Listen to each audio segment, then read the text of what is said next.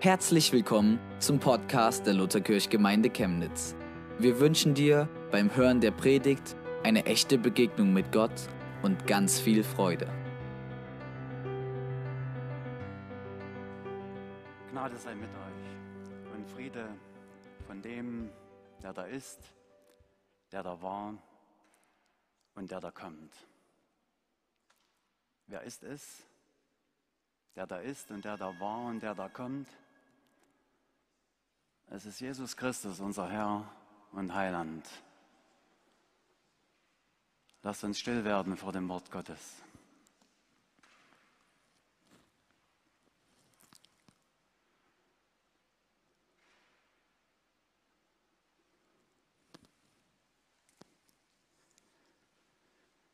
Wir hören das Wort aus dem ersten Brief des Apostels Paulus an die Gemeinde in Korinth im Kapitel 4, Verse 1 bis 5.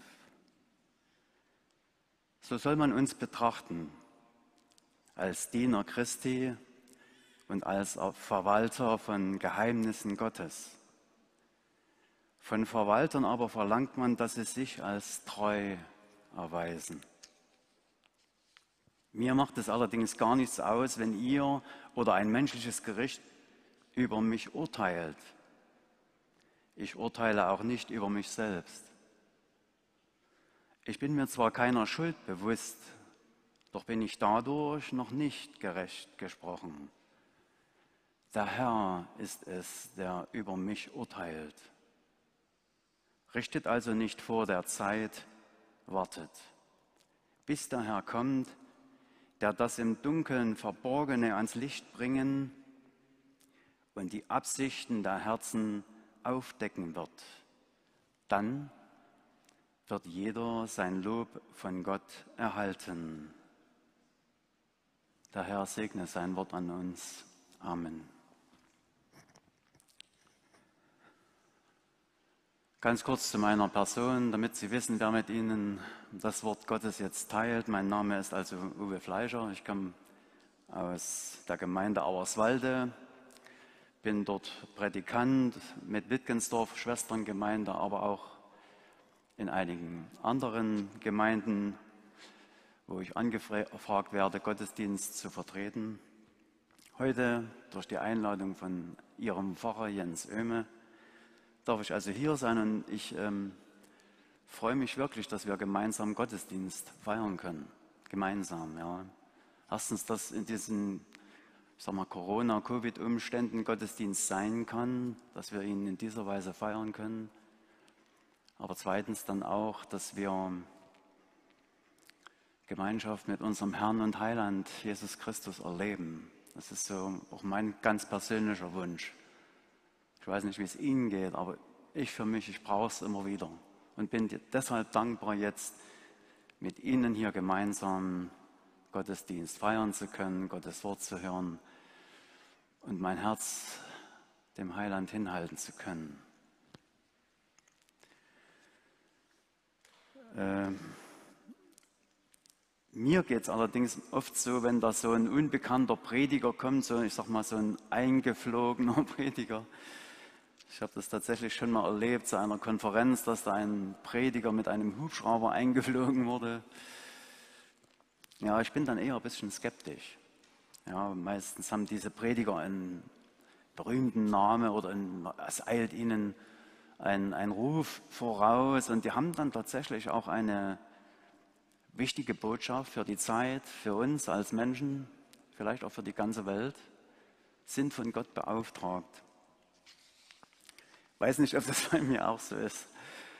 Ich bete darum, aber es ist nicht als das Erste, was, warum ich heute hier bin. Ja. Eigentlich bedauere ich es sehr, dass wir uns nicht näher kennen. Dass ich von den wenigsten hier weiß, wie es ihnen geht, was sie an, ja, an freudigen Ereignissen erlebt haben oder vielleicht auch an traurigen Ereignissen. Was auch in den letzten Tagen so ihre Erfahrungen waren. Von mir kann ich Ihnen jetzt sagen, dass ich mit meiner Frau Anke verheiratet bin.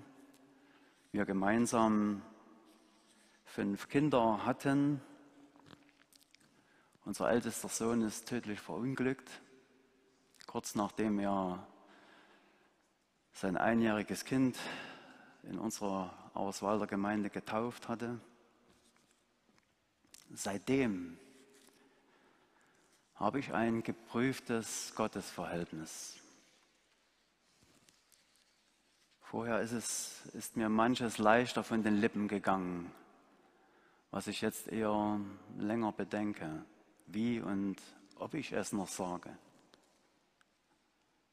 Und vielleicht ist es ja das, was uns etwas näher bringt, Sie und mich. Ja. Geprüfte Beziehung mit unserem Herrn.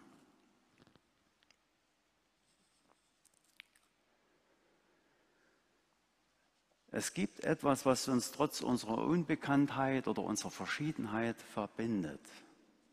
Obwohl jeder eben von uns tatsächlich verschieden ist. Ich weiß nicht, ob Eltern unter uns sind, die vielleicht so Zwillinge oder Mehrlinge haben, auch vielleicht die sich ja total ähnlich sehen.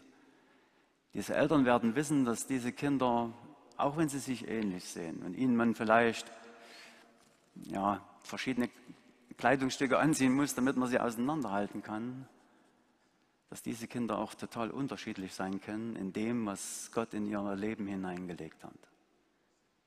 Unterschiedlichkeit. Jeder von uns ist, ich möchte es mal so sagen, einzigartig. Von Gott einzigartig gefüllt, geschaffen. Und doch verbindet uns etwas heute und hier. Was verbindet uns? Was würden Sie antworten? Jesus. Ich denke, das ist richtig. Jesus verbindet uns wegen ihm. Wegen ihm bin ich heute hier und wegen ihm sind Sie heute hier, durch ihn.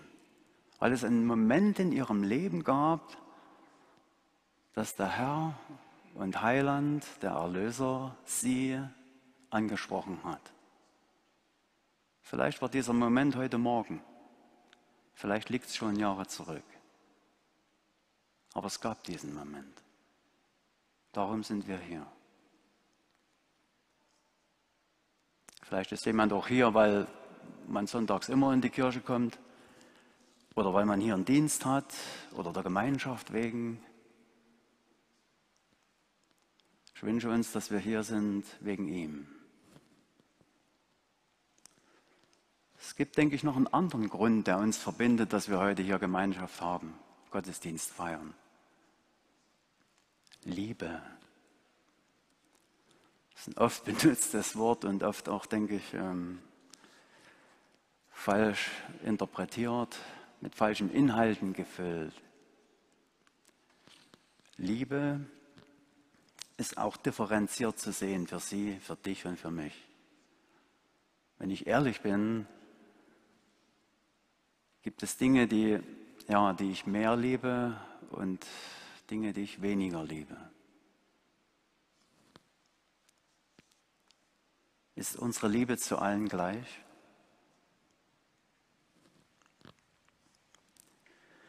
Uns verbindet ein drittes, was niemand von uns sich ausgesucht hat und was wir nicht mal wollen. Es ist der Tod. Wir werden in dieser Welt sterben, jeder von uns. Eine gefallene Welt. Das ist kein beliebtes Thema. Und ich muss ganz ehrlich sagen, ich habe mir es für heute auch nicht wirklich ausgesucht. Habe auch noch mal überlegt, ob ich das überarbeite und beiseite lege. Aber dann dachte ich, nein, Gott hat es mir in mich hineingelegt für, für, diese, für diese Zeit jetzt, für diese Wortverkündigung. Und deshalb ist es auch so. Der Tod ist ein Thema in unserem Leben. Vielleicht haben Sie nie drüber nachgedacht, vielleicht ist es noch nicht so weit. Ja, an meinem ältesten Sohn habe ich es gelernt, das kann jederzeit so weit sein. Haben Sie Angst vor dem Tod? Haben Sie sich diese Frage schon mal gestellt? Ich weiß es nicht. keine Ahnung. Ich kann ja nur von mir sprechen, um diese Frage ehrlich zu beantworten. Ich habe keine Angst mehr. Sicherlich, dieser von Gott angelegte biologische Reflex, nicht zu leiden, nicht einsam zu sein, der ist auch bei mir da. Das ist so. Aber Angst vor dem Tod und dem danach habe ich nicht, nicht mehr. Und das sage ich nicht leichtfertig. Ich weiß tatsächlich, was der Tod bedeutet. Dieser Schmerz, diese, dieses Ausgeliefertsein, dieses Unabänderliche. Ich musste mich damit auseinandersetzen und tue es gerade wieder, weil von einem bekannten Bruder, das Ehepaar in Rumänien lebt es, der jüngste Sohn verstorben ist. Und so geht es sicherlich jedem von uns. Wir müssen uns schon, wir müssen es akzeptieren. Aber Angst vor dem Tod habe ich deshalb trotzdem keine. Warum? weil ich weiß, was mich erwartet. Wo ich hingehen werde und vor allem, wer mich erwartet. Und auch das ist etwas, was uns alle verbindet. Wir wissen, was uns erwartet, wo wir hingehen und wer uns erwartet.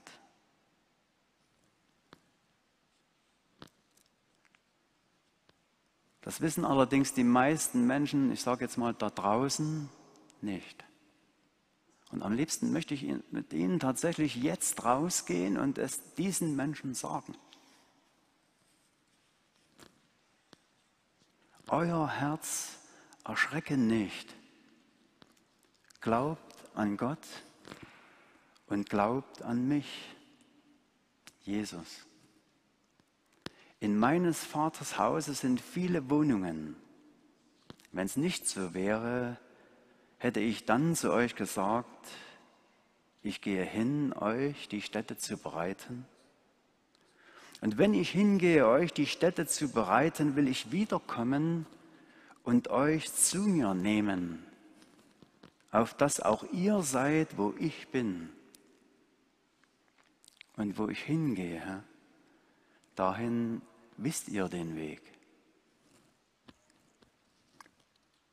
Die Apostel haben gefragt, wohin gehst du?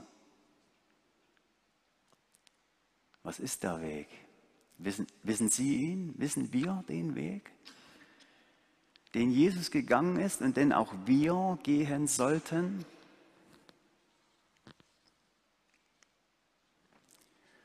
Und damit sehen Sie, damit sind wir im heutigen Predigtext angelangt. Es gibt einen Weg, den auch wir gehen. So soll man uns betrachten, heißt es, als Diener Christi und als Verwalter von Geheimnissen Gottes. Von Verwaltern aber verlangt man, Klammer auf, und man verlangt nicht mehr, nur das eine, Klammer zu, dass sie sich als treu erweisen. Treue ist der Weg. Treue ist der Weg. Vielleicht ein Weg, aber heute der Weg. Und damit haben wir ein Geheimnis Gottes aufgedeckt. Treue ist der Weg. Das gilt für dein und mein Leben. Treue. Das klingt erstmal sehr einfach. Aber ist es das? Ich möchte jetzt nicht weiter davon sprechen, dass Treue im Leben und im Glauben alles andere als ganz einfach sein kann. Wenn Enttäuschungen kommen, wenn Erwartungen nicht erfüllt sind, werden. Wenn sogar biblische Verheißungen zerbrechen. Wenn Gottes Wunder geschehen, aber nicht bei mir.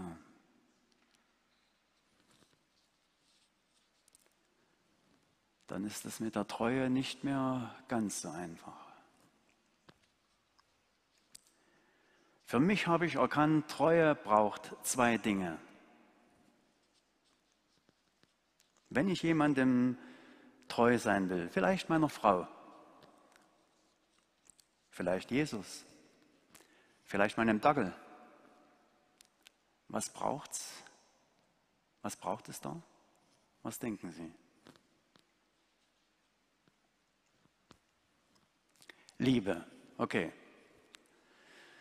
Das hatten wir schon, aber ja, Liebe ist es tatsächlich, die zuallererst Treue ausfüllt. Ohne Liebe keine Treue. Es ist allerdings nicht die Liebe, die meine Erwartungen und meine Wünsche erfüllt und meinen Mangel ausfüllt. Diese Liebe ist es nicht. Es ist diese Liebe, zu der ich mich entschließe. Auch wenn ich dafür nichts bekomme, sondern im Gegenteil alles hingebe. Können Sie etwas lieb haben, was Sie alles kostet? Ich denke, einige verstehen, was ich meine. Kann ich etwas lieb haben, was mich alles kostet oder gekostet hat?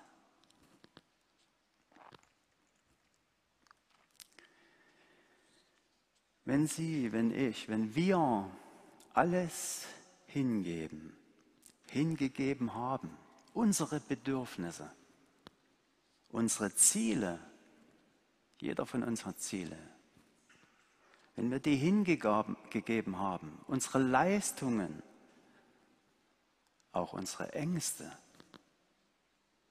dann brauchen wir nichts weiter. Wenn wir in Liebe das Gott alles hingegeben haben, losgelassen haben, anvertraut haben, dann ist das die echte Liebe. Paulus sagt an dieser Stelle, mir macht es allerdings gar nichts aus, wenn ihr oder ein anderes menschliches Gericht über mich urteilt. Ich urteile auch nicht über mich selbst. Ich habe gedacht, dieser Mann ist frei. Dieser Mann ist wirklich frei. Der hat alles hingegeben, selbst das Urteil über sich selbst hätte ich Mühe damit. Ich bin schon daran interessiert, dass Sie ein gutes Urteil über mich heute haben. Paulus hat es Gott anvertraut. Es ist mir nicht wichtig, was Menschen über mich denken. Herr, es ist mir wichtig, was du über mein Leben denkst. Und das erinnert mich an, an eine andere Person. An wen? an Jesus Christus.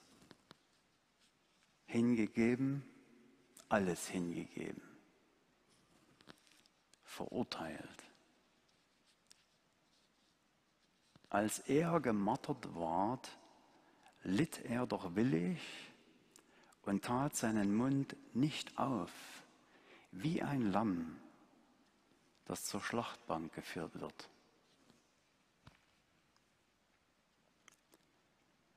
Treue braucht Liebe, die ein Opfer ist.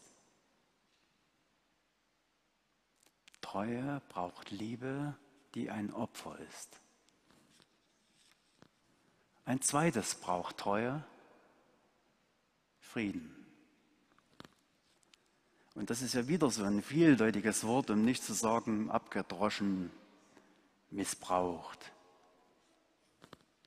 Frieden in dieser Welt ist oft nur Waffenruhe.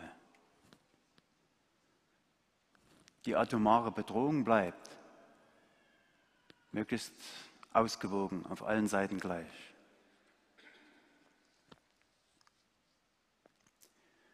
Die Juden, die Männer von ihnen, die tragen ein sichtbares Zeichen ihres Friedens auf dem Kopf, die Kippa. Ja, haben Sie bestimmt schon gesehen. Was meinen die damit? Warum tragen die diese Kippa?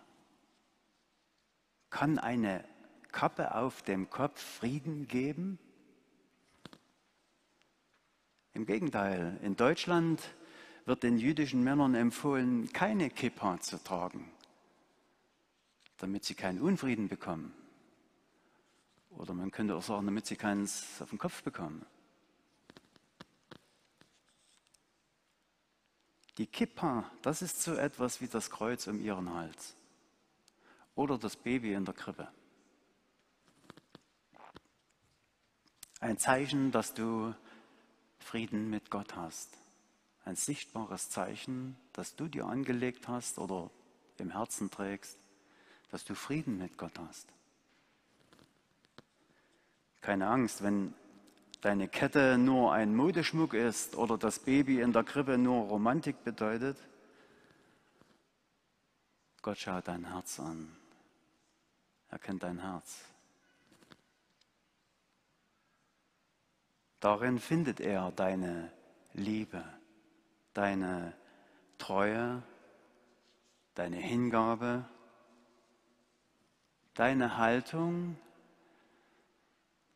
von ihm alles zu erwarten. Die Haltung meines Glaubens von Jesus alles zu erwarten. Und dann mit dem auch zu leben. Und das ist dann der Friede, den du mit Gott hast. Das ist dann der Friede. Wartet, bis der Herr kommt, der die Absichten der Herzen aufdecken wird, dann wird jeder sein Lob von Gott erhalten. Ich bin froh, dass an, dieser, an diesem Text hier vom Lob die Rede ist. Es gibt andere Bibeltexte, die das nochmal ein bisschen krasser und anders ausdrücken. Aber hier ist vom Lob gesprochen, vom Lob Gottes. Was für eine Ehre für uns.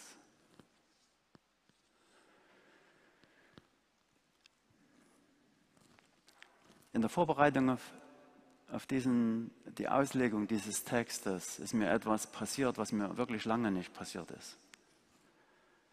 Es ist mir eine alte Geschichte, die mir bekannt ist, die für mich wichtig ist, nicht mehr aus dem, aus dem Sinn gekommen. Und deshalb hatte ich den Eindruck, mit dieser Geschichte beende ich die Predigt. Und ich denke, es hat für jemanden unter uns eine Bedeutung. Seien Sie damit gesegnet.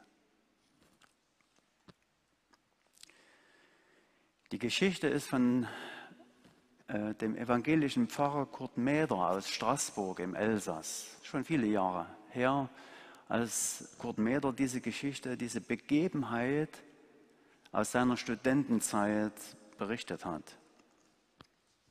Er gehörte damals zu einer theologischen Studentengruppe, die ihrer alten, verstaubten Kirche zu neuem Geist und zu neuem Leben verhelfen wollten. Und sie hatten von einer Erweckung gehört in einem Dorf ganz in ihrer Nähe. Und es war klar, da müssen wir hin. Kann ich mir gut vorstellen, wie die jungen Leute dann dort vor dem Pfarrhaus erscheinen, abends an der Tür klingeln und die Pfarrfrau öffnet die Tür und sie wissen nicht so richtig, was sie sagen sollen. Wir wollen die Erweckung sehen. Die Pfarrfrau lachte und öffnete die Tür, dann, dann kommt mal mit. Sie wurden in einen Gemeinderaum geführt Und als erstes ist ihnen in diesem Gemeinderaum ein furchtbarer Gestank in die Nase gefahren. Es roch überhaupt nicht nach, nach Räucherkerzchen oder sowas, nach Weihrauch, sondern nach Pferdemist und Kuhmist. Der Grund dafür waren die Männer, die im Raum knieten. An ihren Stiefeln klebte noch der Pferde- und Kuhmist, der Staldung.